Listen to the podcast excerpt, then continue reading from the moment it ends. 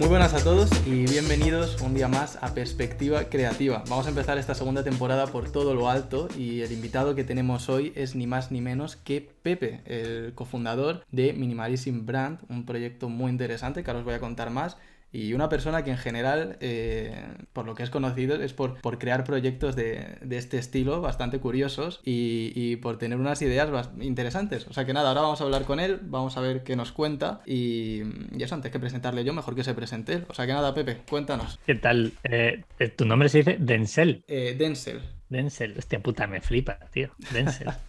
¿De dónde sale eso, tío? Pues la verdad es que no tengo ni idea. Supongo que será americano o algo por el estilo, ¿no? Por Denzel Washington, pero... podría serlo, podría serlo. Me, me flipa, flipa. Nada, yo estoy aquí para que me preguntes lo que quieras sobre creatividad, sobre proyectos, sobre contenido. Eh, soy todo tuyo. De, creo que es de las pocas cosas en la vida que sé realmente y tampoco sé mucho, intento aprenderlo cada día. Así que todo lo que te pueda aportar o pueda aportar a tu comunidad, encantado. Genial, genial. Pues creo que es curioso contar un poco cómo, cómo descubrí yo sobre, sobre tu proyecto y sobre, sobre ti un poco en general, porque fue un poco como a trompicones. Primero hace ya, no sé si un par de años, igual un poco menos, que vi algunos, me saltaron algunos anuncios de, de Minimalism Brand, precisamente porque es un tema con el que yo, es, es un tema en el que yo estoy bastante metido, ¿no? En el minimalismo. Vas vestido, y... podrías ir vestido de minimalismo ahora mismo. Negro entero, fondo blanco, es perfecto. Y, y, eso estuve viendo, me pareció muy curioso el tema de los packs de compra, que, que ahora, ahora hablaremos de ello. Y, y, eso, me gustó el proyecto, me quedé con el nombre eh, para hacer algún pedido, de hecho he hecho algún pedido de algún pack, o sea que muy guay. Y, pero no asocié el proyecto a ninguna persona. Y hace poco un chico que sigo, Sergio Beguería, hizo, sí. hizo algún vídeo contigo y cuando ya conecté, ya conecté ahí los puntos y, y, ya estuve curioseando más de ti, te estuve siguiendo por las redes y tal y, he visto que haces un contenido muy interesante. Bueno, hago contenido para mí es, hoy, hoy hablaremos de creatividad seguro y para mí es una forma de expresarme, ¿vale? Eh, mi socio Víctor, que es un genio, él dice que su forma de expresar, somos bastante gente que piensa, intenta pensar mucho en cosas y reflexionamos y Víctor, por ejemplo, él dice que su forma de expresarse es montar negocios. Eh, yo creo que una de mis formas de expresarme también es montar negocios o montar proyectos, pero tengo más. O sea, a mí me gusta escribir, llevo escribiendo desde los 15 años, me gusta YouTube solo por el hecho de, de hacer un vídeo y ver que, cómo interactúa la gente con el vídeo, poder contar una historia, editarlo. Entonces, yo la creatividad la llevo a un montón de sitios, eh, sobre todo a escribir y, y a hacer vídeos y obviamente a los negocios, que es lo que me flipa. Entonces, bueno, ahí Sergio vino un día a Lanzadera y estábamos allí en Valencia y tengo relación con él, hablamos de vez en cuando por WhatsApp. Me parece que hace un contenido brillante para gente de 19, 20 años, es perfecto. Sí. Y hablamos de vez en cuando y, y, tenemos muchas cosas en común. Él tiene una comunidad bastante más grande que la mía, no sé cuánta gente le sigue en YouTube, pero mío son 4.000 o 5.000 lo que tengo yo y él tiene ciento y pico mil y es muy divertido ver cómo está creando esa comunidad también. Sí, además el proyecto de Sergio es muy curioso su, su bueno, cómo, cómo empezó, ¿no? De esta forma tan, tan improvisada contando también lo que a él iba surgiendo y bueno, la entrevista no es sobre Sergio, pero... No, no, pero un saludo a Sergio. Sí, sí, sí, sí.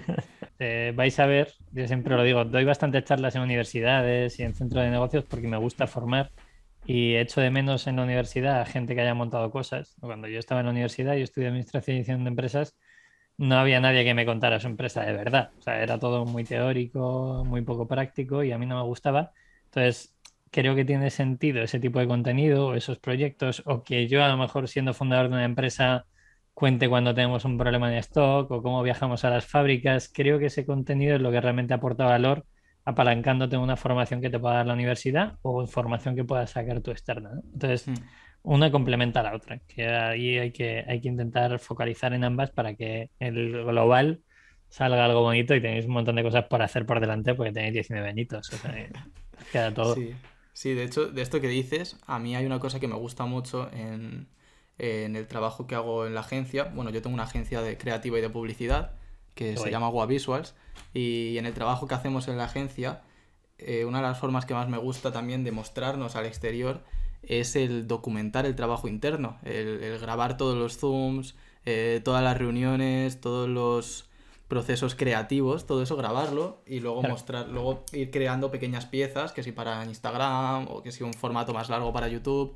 Y creo que es muy interesante. A mí, por lo menos, me encanta ver a gente como Gary Vee mostrando por dentro cómo son los entresijos. Y eso yo creo que es muy, muy interesante y que poca gente lo hace. Eh, ahí a nivel de transparencia, es que yo creo que cada día vamos a más, ¿vale? En Minimalism, por ejemplo, lo llevamos al extremo. De hecho, somos el único e-commerce en España que te dice cuánto facturamos cada día. Eh, la semana pasada sacamos un post de esto ha pasado en los seis meses de, de Minimalism, que pasábamos el medio millón de euros de facturación, pero, pero que teníamos mucho estrés de caja, habíamos tenido una serie de problemas, etcétera. Entonces, todo esto lo documentamos también para que la gente entienda que hay detrás de una marca y de un proyecto, ¿no?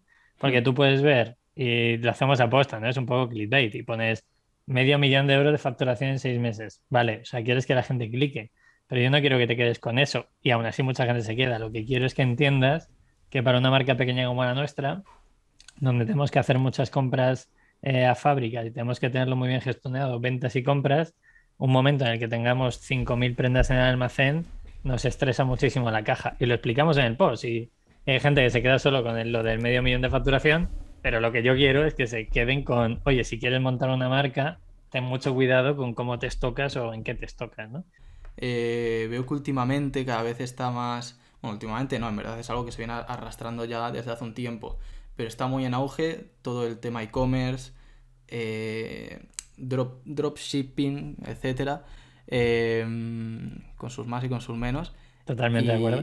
Y para, para, gente con, con, un enfoque como, como, el tuyo y con el mío, ¿no? Más minimalista, o más bien, más que minimalista, porque no, no hace falta llevarlo hasta ahí, pero más intencional con las decisiones que, toma en este sentido, eh, creo que es más, más complejo encontrar un proyecto de, pues eso, un e-commerce, una tienda, un negocio eh, intencional, que no se vuelva en un mero consumismo, en venderte algo de forma forzada, sino en crear algo que realmente valga la pena.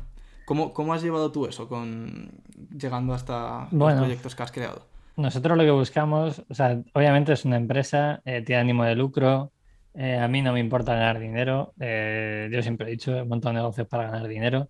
Eh, si no, montaría una ONG y no descarto en un futuro montarlo. O sea, eso ya se verá, pero será otro proyecto, será una ONG.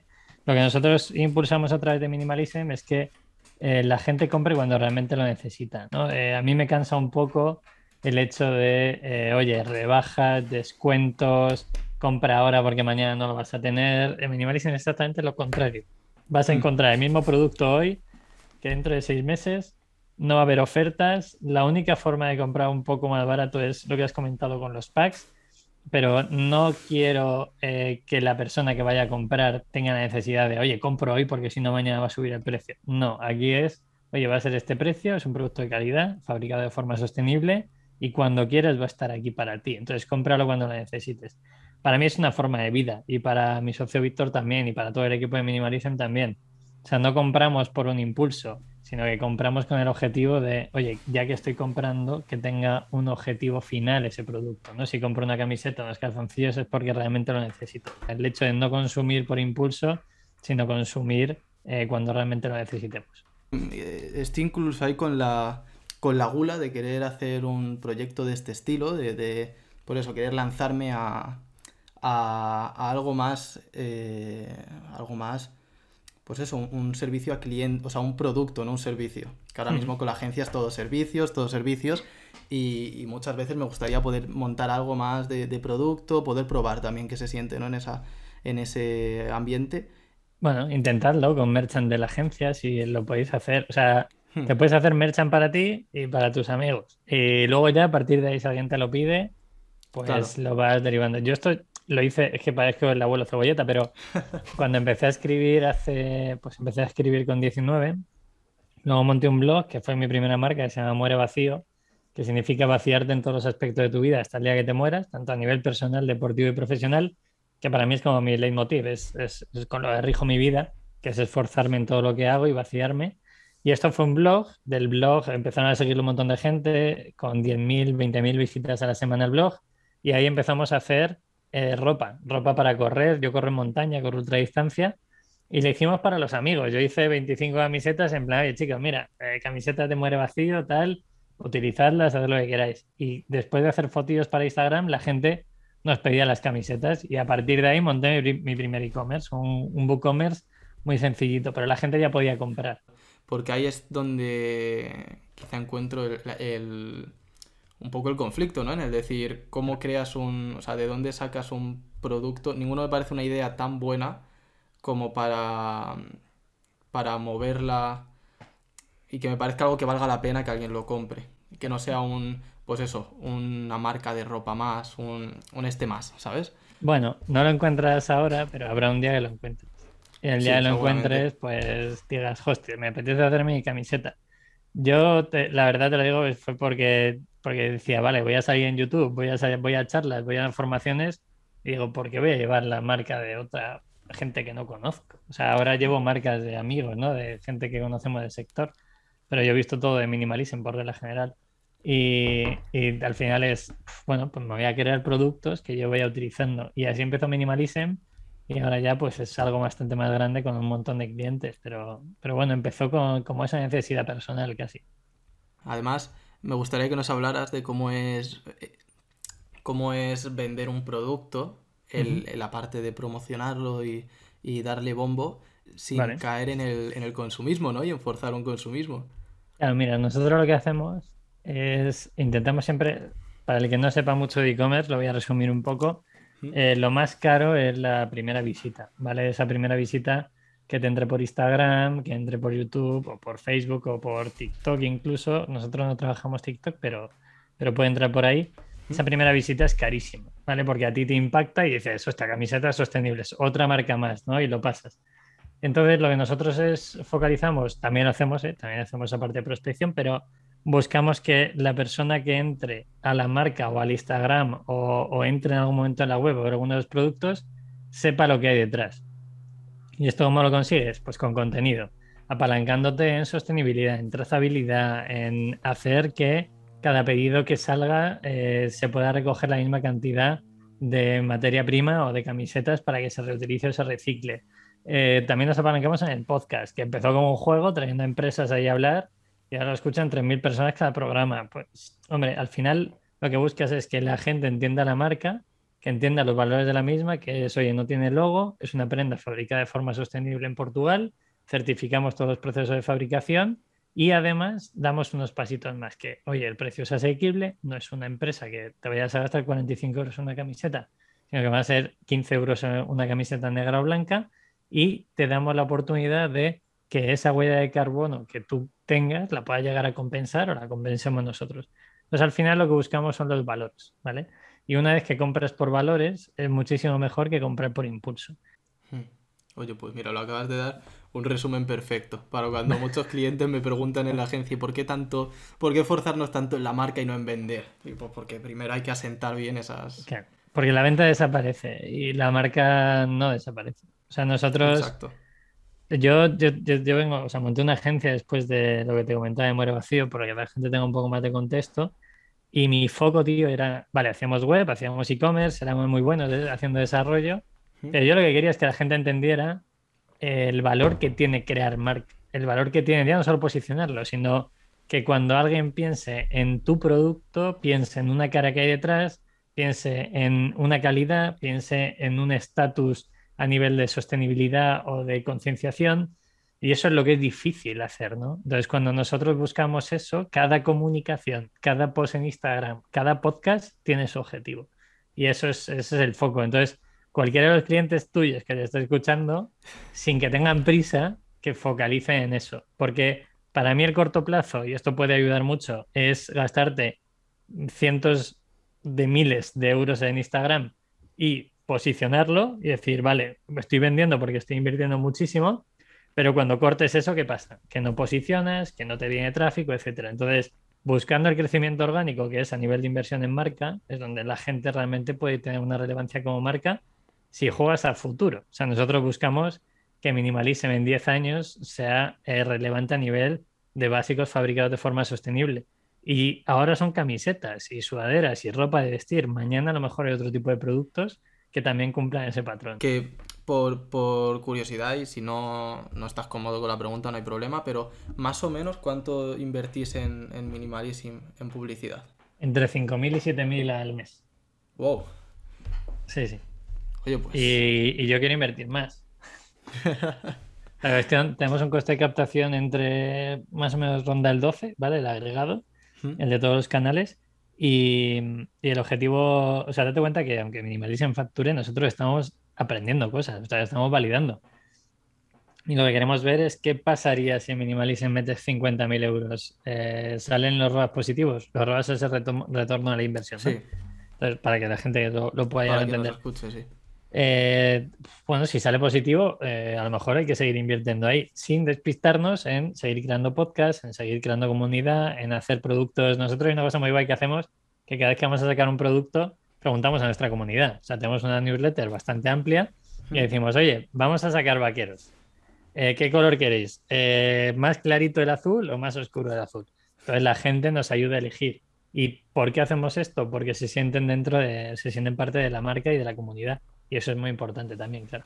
Claro, y además para quien, quien nos escuche y quiera, quiera mm, ver por dónde también le puede ir sacando a esto, el hecho de crear tanto, bueno, el hecho de crear un contenido previo, orgánico, antes del, impacto en, anuncio, ya pagado, reduce los costes luego de la inversión en publicidad. Eso es. Si no, o sea, eh, yo soy un chalado ¿eh? de posicionar cosas y es. me flipa hacerlo. Entonces, eh, cuando empezamos a posicionar Minimalism, uno de los objetivos prioritarios era posicionar Minimalism por encima del documental de Netflix de minimalismo.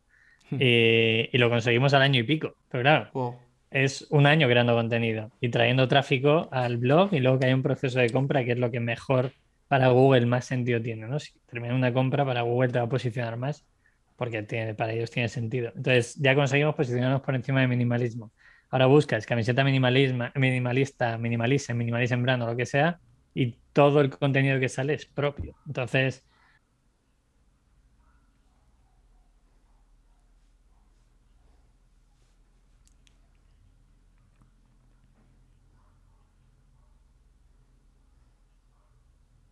Quería preguntarte, has mencionado ya varias veces a, a tu socio, eh, hace poco, bueno, hace poco no, de hecho hace un tiempo, pero en la primera temporada de Perspectiva Creativa eh, entrevistamos a Jauma de Topes de Gama. Que, bueno, Topes de Gama surgió entre dos personas, entre Jauma y, Carlos, eh, creando contenido de, sobre tecnología y demás. Y, y a Jauma no le llegué a preguntar como tal por esto, pero sí que nos, nos contó que, para él fue muy importante el hecho de ser dos personas, de que estuviera también Carlos y tener un, socio o un compañero en el que apoyarse, eh, para, desde para que salgan más fluidos los vídeos hasta para todo lo que implica a nivel de negocio. Y en tu caso, eh, Pepe, ¿cómo ves de importante o cómo te ha ayudado a ti? No sé si, bueno, sí, nos has contado que has hecho otros proyectos tú solo. Sí. Y realmente, ¿cuál es la diferencia o cómo se nota luego el tener un socio? Yo no volvería a montar Minimalism sin Víctor, lo tengo clarísimo. O sea, para mí es clave. O sea, esto, aquí nos podemos poner todo lo místico que queramos, ¿no? Pero eh, son energías. Y cuando uno está solo, pues tiene X energía que puede dedicar a un proyecto y es posible que se queme antes o después. Eh, yo monté la agencia solo, ¿vale? Vide Client, que es mi agencia, estuve cinco años solo, nutriéndome con 15 o 20 freelance en función de, de la carga de trabajo que tuviéramos, pero realmente estaba solo. O sea, el que se encargaba de vender los proyectos era yo, gestionar cada proyecto era yo, aunque luego tuviera jefe de producto por abajo.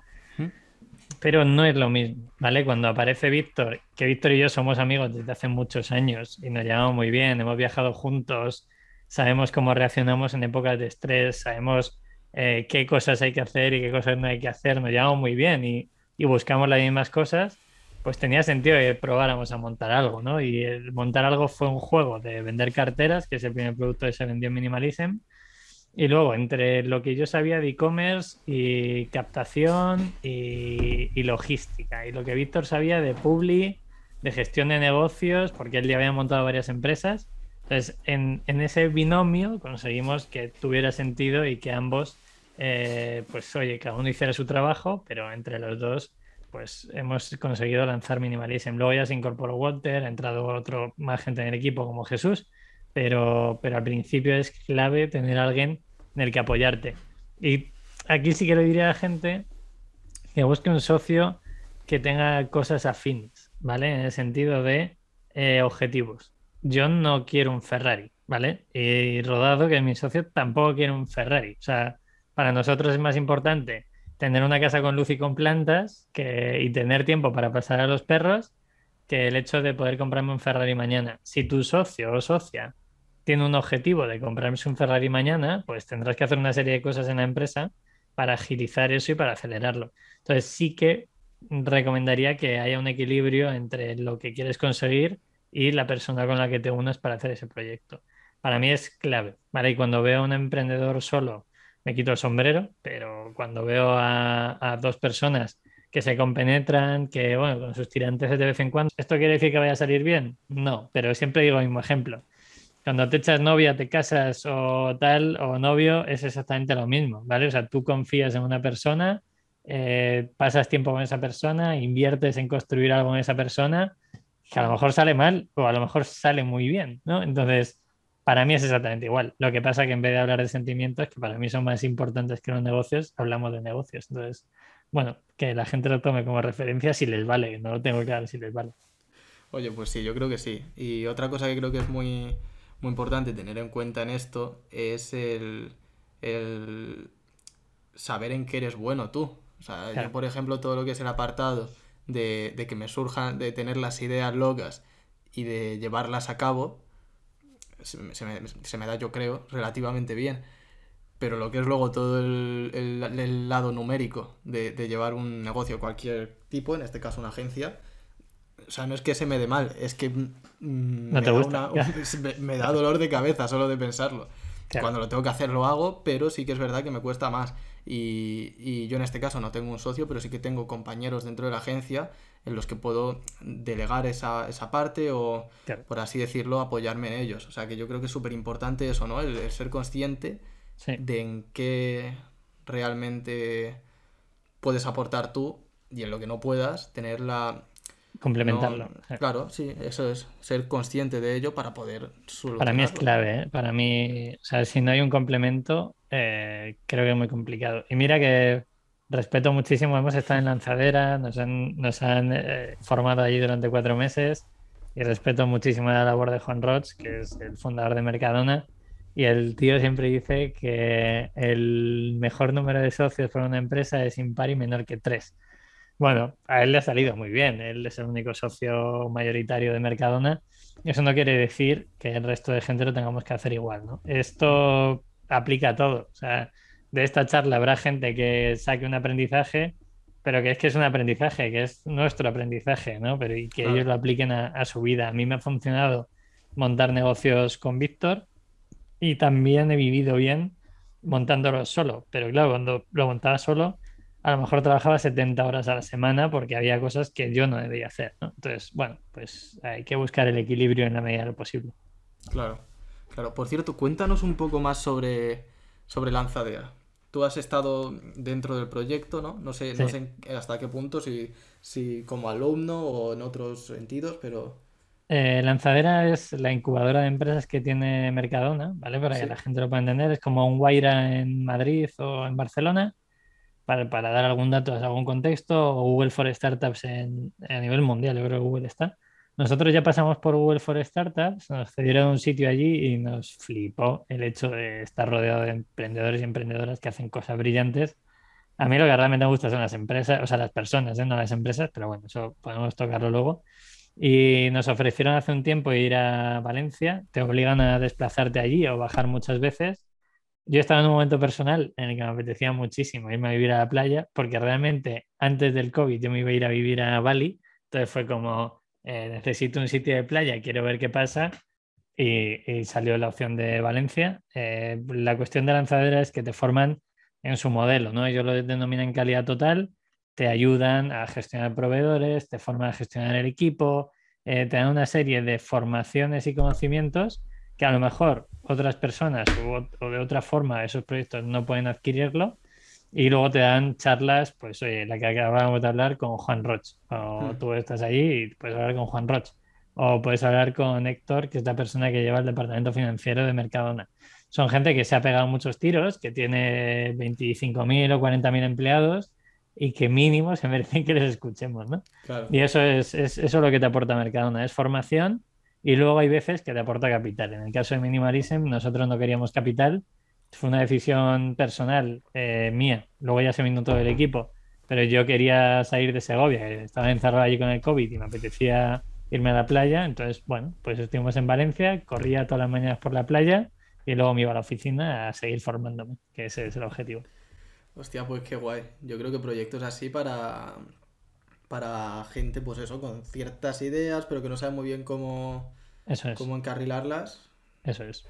Es una orientación para, para, muchas cosas y también para coger contactos, ¿vale? Porque el tema de montar negocios hay muchas veces que estás solo.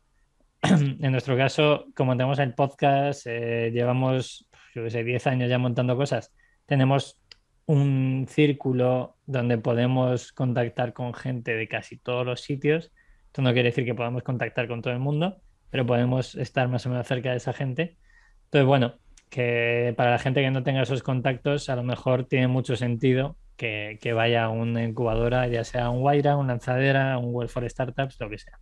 Vale, sí, me gustaría hablar a raíz de esto de eh, realmente hoy en día eh, con todas estas alternativas que hay para formarte sobre empresas o sobre negocios, etcétera, realmente hasta qué punto es necesario estudiar una, ah, no sé si una carrera, pero hacer una formación reglada o una formación tradicional o tirar por estas otras alternativas. Estudié Administración y Dirección de Empresas, y, eh, luego hice un máster de Comercio Internacional, hice un MBA por la Universidad de Cambridge, o sea, he seguido todos los parámetros que todo el mundo me indica, ¿no?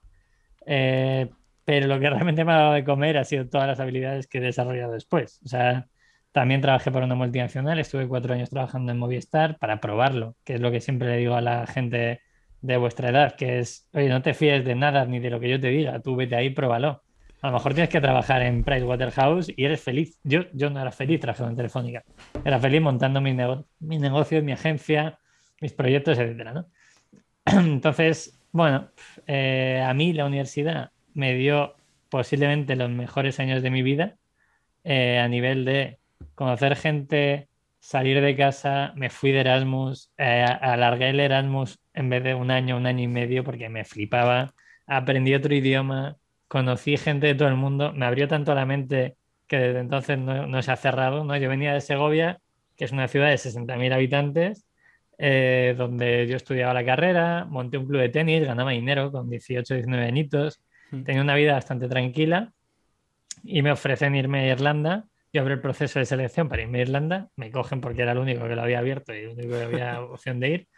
Y veo que hay otra vida, ¿no? Empiezo a conocer a gente de Francia, suecos, a portugueses, a italianos y digo, hostia, que a mí esto me flipa, o sea, me flipa conocer gente, porque esa persona piensa diferente a mí, porque eh, bebe otra cerveza que no es la que bebo yo, o sea, ese tipo de cosas y nos pegamos 200.000 fiestas, o sea, yo en esa época pues salía mucho de fiesta, era lo que había en los Erasmus, y aprendí que había otro mundo. Y a partir de ese momento, aunque volví a Segovia, terminé la carrera entre Segovia y Valladolid, eh, me di cuenta que había otras cosas. Y esto hizo posiblemente la persona que soy ahora, ¿vale?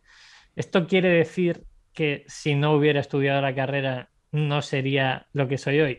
No tengo ni idea. Y no me refiero a nivel de negocio, sé que nadie me interprete, sino a nivel personal. Yo sigo viajando, sigo nutriéndome de gente, de culturas, cuando voy a una carrera, por ejemplo, al desierto, porque yo corro ultra distancia, no solo corro la carrera, yo voy para vivir la experiencia. No, no voy solo para, oye, tengo que hacer 150 kilómetros. No, no, yo quiero ver eh, y entender por qué esa persona que va a correr a mi lado, yo llevo una mochila que cuesta 120 euros y esta persona no tiene más que una botella de agua y unas chancletas que, con las que va a correr lo mismo que yo y más rápido. Bueno, quizás si no hubiera ido a la universidad todo eso no habría empezado, pero a lo mejor si hubiera empezado a montar negocios con 18 años, eh, ahora tendría una empresa mucho más grande, que no lo sé. Entonces, como el pasado no se puede cambiar, yo estoy bastante orgulloso de haber ido a la universidad. Entonces, bueno, lo que siempre digo a la gente es que pruebe. Yo probé, me gustó Erasmus. Hubo gente que hizo el mismo Erasmus que yo y luego se volvió a quedar en su ciudad y no salió nunca más y quería tener una vida estable. Es perfecto. Yo encontré en esa incertidumbre una forma de vida que me flipa. Entonces, pues la reviento. O sea, lo veo muy interesante, esto de lanzarse y probar cosas. Realmente creo Claro. que es lo que importa. De Claro. hecho, hace poco tuve que tomar la decisión de acabar bachillerato y no hacer nada después de ello. Y, mm, y claro, mucha gente, a mis padres le costó un montón pillarlo. Pero luego, Claro. más allá de eso, luego mucha gente, amigos, eh, familiares, conocidos, me, me decían que, que, que por eso, que por qué no seguía. Y era cuestión de probar cosas, de decir, oye, la agencia sé que no es para siempre, pero de momento va guay Claro. y quiero probar. Y si no es la agencia, pues mañana es una tienda de calcetines, pero quiero probar. Y, y si quiero volver a la universidad hay tiempo, o sea que no pasa nada. Claro, eh, ahí la cuestión, y sí que haría hincapié para la gente que nos puede escuchar. Que el hecho de, de quedarte sin estudiar no implique dejar de formarte o dejar de eh, ampliar tu círculo de contactos, ¿vale? Para mí Claro. eso es clave, que por favor, si no vais a la universidad está bien, pero no dejéis de ir a eventos, no dejéis de formaros, no se- en ese, en ese aspecto no vale con me quedo en casa y monto mi negocio. No, o sea, si lo vas a probar, eh, hazte un puto link, ¿sabes? Es decir, vale, voy a ir a todos los eventos de creatividad que hay en mi ciudad. Me- si no está en mi ciudad, me voy a ir una semana a Barcelona a ver a no sé qué amigo o amiga y voy a ir a este museo, a este museo y voy a intentar hablar con el dueño de esa agencia. O voy a hacer un podcast para conocer gente. O sea, que la gente no se pare, porque al final el hecho de no hacer nada es lo que realmente implica que no hagamos nada. Una formación no implica que tú vayas a hacer un trabajo. Es lo que hagas después de esa formación lo que implica que tengas un trabajo. En Minimalism, por ejemplo, yo no me miro la formación de la gente que contratamos. Contratamos por habilidades, por cosas que haya hecho, si se ha presentado un proyecto de emprendedor emprendedora, si tiene la energía que nosotros necesitamos en la empresa. Para mí eso es mucho más valioso que cualquier cosa que te puedan enseñar en la universidad, en universidades como las que yo he ido, que es Administración y Dirección de Empresas, publicidad, etcétera. En la mayoría de las cosas, en publicidad, captación de tráfico, marketing, etcétera, donde más se aprende es haciendo, más que en la propia universidad, donde a lo mejor lo que ya te están enseñando está obsoleto porque esto cambia todos los días. ¿Crees que podríamos sacar de esta conversación un pequeño, un pequeño eh, roadmap, un, un pequeño, una pequeña guía para alguien que quiera aprender sobre alguno de estos temas? Claro, sí, sí. O sea, mira, vamos a hacer el escenario, nunca lo he hecho, ¿eh? pero vamos a hacer el escenario. Vamos a ver, a ver qué- cómo queda. A ver qué sale. Y tú lo complementas, ¿vale? Con tu experiencia. Eh, persona de 18, 19 años que termina la carrera, eh, le han hablado de marketing, le han hablado de publicidad o le han hablado de ADE. Yo recomendaría que eh, si eso implica un cambio fuerte en su vida, lo haga, en el sentido de eh, cambio de ciudad, cambio de compañías, cambio algo que realmente le putee a esa persona, ¿vale?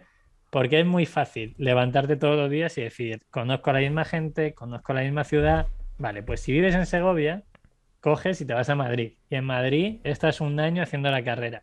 Y conoces gente nueva, en una residencia, en un piso, donde quieras. Y vas a la universidad y ahí te nutres de otro tipo de personas. Y a partir de ese momento empiezas a crecer un poquito. Pruebas dos años en la universidad. ¿Que te gusta? Bien. ¿Que no te gusta? No pasa nada. Durante el proceso universitario, lo que haces es seguir formándote. Si a ti te hablan de marketing, coño, pues aprende a montar un WordPress, aprende a hacer una campaña de captación en Facebook e Instagram, aprende algo que te pueda validar esa formación que estás haciendo. ¿Por qué? Porque el día que tengas en marketing eh, la asignatura de captar tráfico orgánico o tráfico pagado, que esa es una pregunta que yo hice en cuarto de carrera en publicidad. Y dije, por favor, decidme cuántos de vosotros eh, sabéis la diferencia entre tráfico orgánico y pagado. Y dos personas de una sala de 100 me dieron la respuesta. Los demás no lo sabían. Fue como, vale, el sistema no funciona. Entonces, está guay estar dentro del sistema para conocer Mm. gente, para, oye, crear algo de incertidumbre en nosotros, pero también fórmate en otras cosas, ¿no? Y si ya te llama mucho la atención el tema de e-commerce, de captación, joder, pues primero, en YouTube hay millones de horas de información. En podcast hay miles de horas de información. Entonces, la mayoría de las cosas, en este sentido, las puedes aprender ahí. Puedes aprender a, trabajar con WordPress, puedes aprender a trabajar con Webflow, puedes hacer tu primera campaña de Facebook e Instagram con los datos que hay en YouTube. Entonces, sigue formándote. ¿Por qué? Porque el día, ya el último día que sales de la carrera, tú sales, la mayoría de las personas de esa sala sale con un título. Pero tú sales con un título, con una página web hecha, con capacidad de hacer eh, una campaña en Facebook e Instagram, a lo mejor tienes una newsletter de mil personas y les estás vendiendo cosas. ¿Qué crees que realmente va a valorar una empresa cuando te dé las primeras prácticas? ¿Que tú tengas un título o que tengas el título más la experiencia práctica? Si quieres, terminamos hablando un poco de, tu canal de YouTube, que he visto que haces un contenido muy curioso. Haces como... No sé, me gusta cómo lo enfocas. No sabría clasificarlo, pero me gusta mucho. Yo tampoco. O sea, llevo muchos años. Al principio, y aquí yo voy siempre a golpes, ¿vale? O sea, cuando empecé con la agencia me di cuenta que había que explicar a la gente qué es lo que estaba haciendo. Entonces, eh, como no sé ir a término medio, cuando el, blog de Muere Vacío, que era lo primero que hice, estuve todos los lunes durante cuatro años publicando un post, ¿vale? O sea, ahí está la, la recurrencia siempre. Y cuando empecé en YouTube dije, a tomar por culo, me gustaba Casey Neistat en ese momento porque subía videoblogs, me, flipa Casey Neistat, de vez en cuando me los pongo para comer porque me parece una genialidad. Y dije, venga, pues vamos a hacer un videoblog. A mi forma de hacer videoblogs, que no tenía ni idea de editar, ahora edito más o menos decente, pero en ese momento no tenía ni idea. Y, empecé a hacer videoblogs, hice 500 eh, y pico vídeos seguidos algo así, casi dos años y me casi muero, ¿sabes? O sea, eh, no sé, no, era gestionable. Pero lo empezó a ver gente y esa gente quería que le hiciera una página web, que le ayudara con el contenido. Entonces apalanqué la agencia en ese contenido. Y luego ya me di cuenta que no me molaba eso. Eh, ya empezaron a entrar proyectos, ya tenía un equipo grande, ya nace Minimalism también y digo, vamos a intentar aportar valor en cositas que a mí me apetezca realmente, ¿vale? Entonces ahí es donde empieza a hacer un contenido que me apetezca, que es, oye, cómo montar una marca de ropa o eh, cómo un experimento que hice hace poquito que va bastante bien de tráfico, que es 30 días sin redes sociales. Y, y, realmente yo lo hago para aprender yo. El siguiente ya digo cuál es, que son 30 días haciendo yoga, ¿vale? A ver qué pasa. Yo corro ultradistancia, mi cuerpo es la antítesis al yoga. O sea, no puedo tocar el suelo con los dedos de la mano, ¿vale? Entonces, quiero entender qué le puede pasar a mi cuerpo con ese tipo de cosas. Y lo cuento, y hay tonterías como, bueno, tonterías que tienen medio millón de visitas, que es, eh, yo me puse pelo, ¿vale? O sea, la gente que lo vea en YouTube verá que tengo un pelo de puta madre, pues me puse pelo. Y, y lo conté, fui a la clínica y le dije, mira, yo voy a contar esta experiencia, si te sale bien, sale bien. Vi que en SEO a nivel de Google posicionaba muy bien y lo contaba, entonces lo cuento. Y hay otro contenido, además de empresas y tal, que es mi vida. O sea, mi vida no solo son empresas, mi vida no solo son experimentos, sí que hay un continuo aprendizaje, pero yo también viajo, he subido al campo base de la Napurna, he tenido la suerte de correr en carreras que, joder, he estado corriendo 27 horas seguidas, ¿no? Entonces, eso lo documento. ¿Por qué? Porque lo que quiero enseñar es que hay una forma de ser libre, de ser feliz, de montar negocios y aún así tener un ritmo de vida que sea mío. ¿Eso quiere decir que es bueno o malo? no lo sé, pero para mí es, es, perfecto, ¿no? Y eso es lo que cuento en YouTube. Eh, si alguien me pregunta que de dónde viene todo esto, que mire mi canal de YouTube y vea cómo hace siete años, pues eh, estaba intentando montar una agencia con cero euros en el banco. Y creo que será muy divertido hacerlo. Oye, pues yo creo que ha quedado una charla muy guay, la verdad. Creo que es una muy buena forma de, de abrir esta segunda temporada de Perspectiva Creativa con tu, con tu charla que nos has contado unas cosas súper interesantes y yo creo que de aquí hay mucho de lo que sacar de, desde eso, desde el apartado más, más puramente eh, empresarial del, montar proyectos hasta esto último que hemos hablado, que yo creo que es súper interesante todo. Me alegro un montón. Si le vale a alguien que nos escuche, yo encantado. Y si alguien quiere saber algo, pues que me escriba. Eh, mi web está es pepemartin.es. Tardo, tardo tiempo en responder, ¿vale? Que nada, que nada me escriban por Instagram y tal, porque no suelo mirarlo. Pero en la web hay un mail. Si alguien quiere eh, escribir un mail, prometo que lo leo y si no, lo lee alguien del equipo y responde.